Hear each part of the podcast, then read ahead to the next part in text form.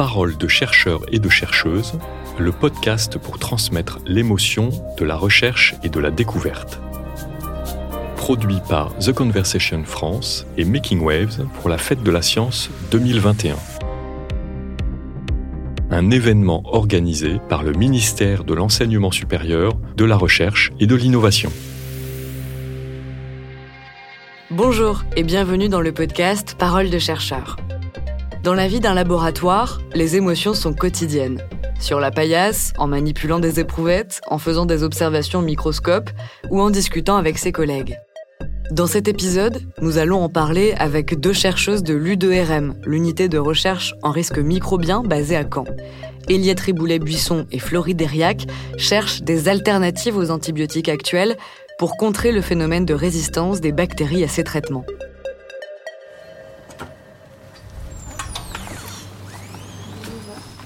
Bonjour.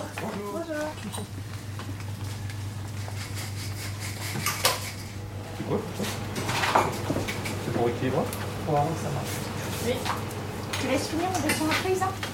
J'ai des boîtes à remplir. Donc on travaille sur euh, donc, euh, les bactéries. Donc les bactéries sont microscopiques sur donc, des milieux euh, gélosés. Donc c'est un peu comme euh, la, gelée anglaise, mais euh, spécifique pour les bactéries. Et en fait, quand elles se développent sur les géloses, on voit euh, elles apparaissent sous la forme de petites taches blanches, ce qu'on appelle la colonie. Donc c'est des millions de cellules de bactéries qui deviennent visibles parce qu'elles sont euh, entassées les unes sur les autres. Donc après, on a des milieux de, de culture spécifiques. Un exemple, on va pouvoir les, les faire pousser dans, dans le sang ou dans les urines pour voir comment elles se comportent. euh, Et ça, par exemple, c'est quoi comme, comme bactérie? Comme bactérie, alors c'est bah, c'est celle sur laquelle moi je travaille principalement. Donc là, c'est Enterococcus faecium. Donc c'est une bactérie qui habite euh, dans l'intestin et qui pose des problèmes d'infection en milieu hospitalier. Donc on travaille euh, en particulier là-dessus. Pourquoi elle est virulente, pathogène en milieu hospitalier. Alors moi, je vous montre une autre bactérie. C'est du coup, c'est, on suppose que c'est une agrobacterium violaceum. Et comme vous pouvez remarquer, en fait, elle va produire des pigments qui permettent en fait à la colonie d'être colorée. Et ici, on les voit apparaître en violet, un violet assez intense. On a récupéré des échantillons de terre et on a essayé de récupérer les bactéries, euh, savoir quel type de bactéries vivaient dans ces échantillons, pour savoir si elles étaient capables en fait de produire des, nos antibiotiques de demain. Ces traces violettes, c'est potentiellement euh, l'avenir de l'antibiotique. Voilà, exactement ce qu'on se dit.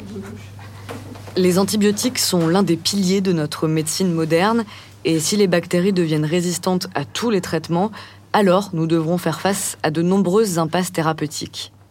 Aujourd'hui, les antibiotiques sont par exemple indispensables lors d'une chimiothérapie, d'une greffe d'organes ou lors d'une césarienne.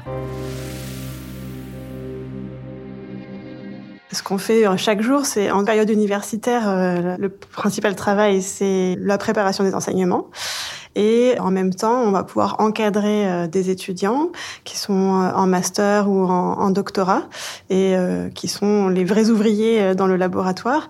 Donc nous, on les encadre, ça veut dire qu'on réfléchit à, à quelles manipulations ils vont pouvoir faire, quelles expériences ils vont pouvoir faire.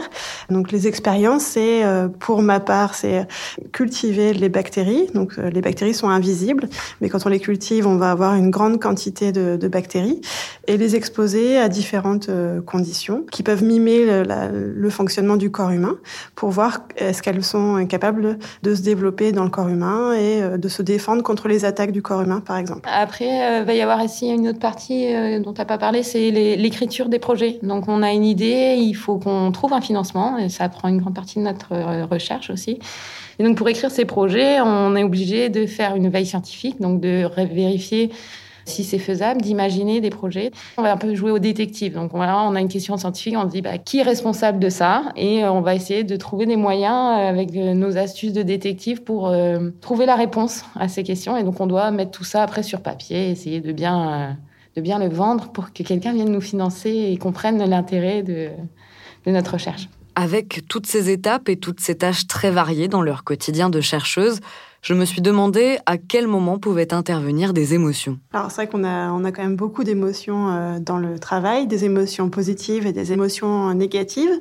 Pour moi, les plus importantes, c'est les émotions euh, positives, celles qui passent en premier. On peut avoir de l'excitation quand on fait une, expérience et on attend le, résultat de l'expérience. On peut avoir beaucoup de satisfaction quand l'expérience a bien fonctionné.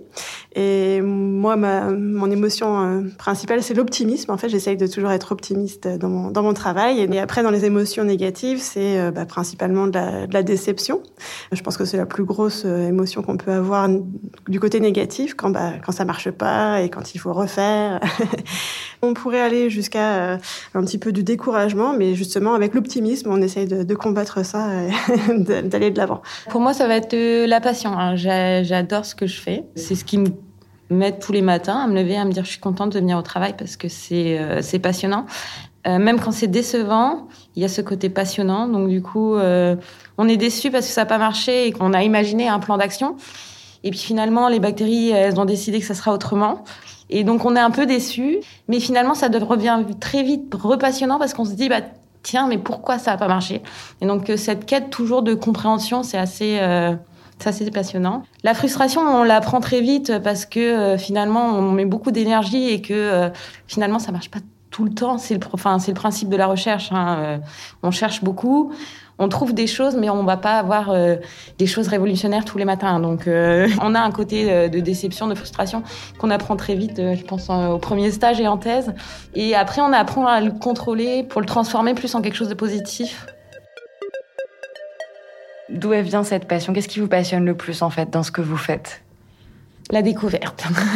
la découverte, enfin, c'est toujours nouveau. En fait, il n'y a jamais de monotonie. Même quand on se dit ça va être comme ça, finalement, la bactérie, elle est toujours nouvelle. Quand on va chercher des bactéries dans, dans l'environnement, par exemple, bah, des fois, on va arriver le matin, la colonie, elle est mauve ou elle est jaune. Et euh, finalement, on va y avoir un arc-en-ciel de couleurs sur la pâte. On est heureux, juste parce qu'il y a des couleurs et que ça a changé notre quotidien parce que toutes les bactéries sont différentes et elles fonctionnent différemment.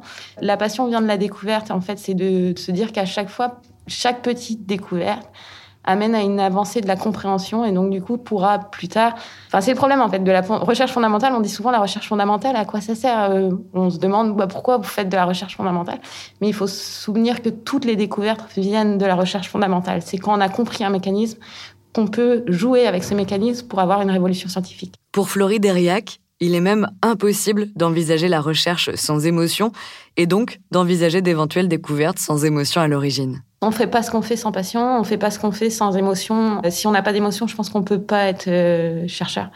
Oui, on va avoir une, une, approche rationnelle sur le traitement de nos données, mais on part tous avec des hypothèses parce qu'on a nos émotions, on a notre ressenti. Donc on... c'est nos émotions qui qui drive un peu notre, notre métier. Hein. Certaines expériences, parce qu'elles étaient riches en émotions, ont particulièrement marqué les deux chercheuses. On a une des expériences, on va en fait utiliser un, anticorps pour euh, reconnaître euh, une protéine, donc une molécule dans la bactérie. L'anticorps en fait euh, porte une molécule qui va émettre une lumière et ça nous permet de voir l'invisible. Et euh, donc je me souviens, donc j'étais en, en, doctorat et euh, mon, mon, directeur de thèse était derrière la porte de la chambre noire, parce que donc on était dans la chambre noire pour pouvoir voir l'émission de lumière. Il était derrière la porte et me dit alors, Eliette, ça marche, ça marche. et donc il avait une telle excitation que moi aussi je la ressentais et j'étais très très fière. Après on rajoute l'émotion de fierté. Où on se dit voilà ça a marché, euh, tout le monde est heureux après cette découverte. Et c'est vrai que c'est là c'est un, un, exemple particulier, mais c'est vrai que dans notre travail on va rendre un peu visible l'invisible et ça, ça toujours une, émotion euh, particulière. Alors en parlant de rendre visible l'invisible, c'était moi aussi j'ai bien aimé. C'était une expérience où en fait je récupérais l'ADN à partir des bactéries. Et euh, quand on fait l'extraction, il y a un moment où on met différents euh, produits chimiques et il y a un moment où on voit la pelote. En fait, on voit l'ADN se former. Donc ça apparaît sous nos yeux en même temps qu'on mélange le tube et on voit la petite pelote. En fait, ça fait comme une petite pelote de laine qui commence à se créer et c'est juste magnifique. on se dit bah, on est heureux juste de voir en fait euh, tout ce qu'on on, va on travaille sur l'invisible. Donc du coup, quand on peut voir, c'est un côté assez magique.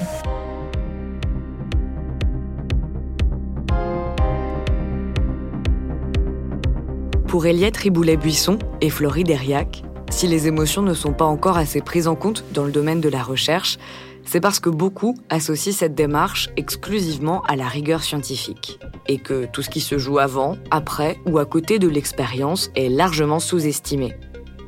Mais selon les deux chercheuses, la magie de la découverte vaut bien pour toutes et tous.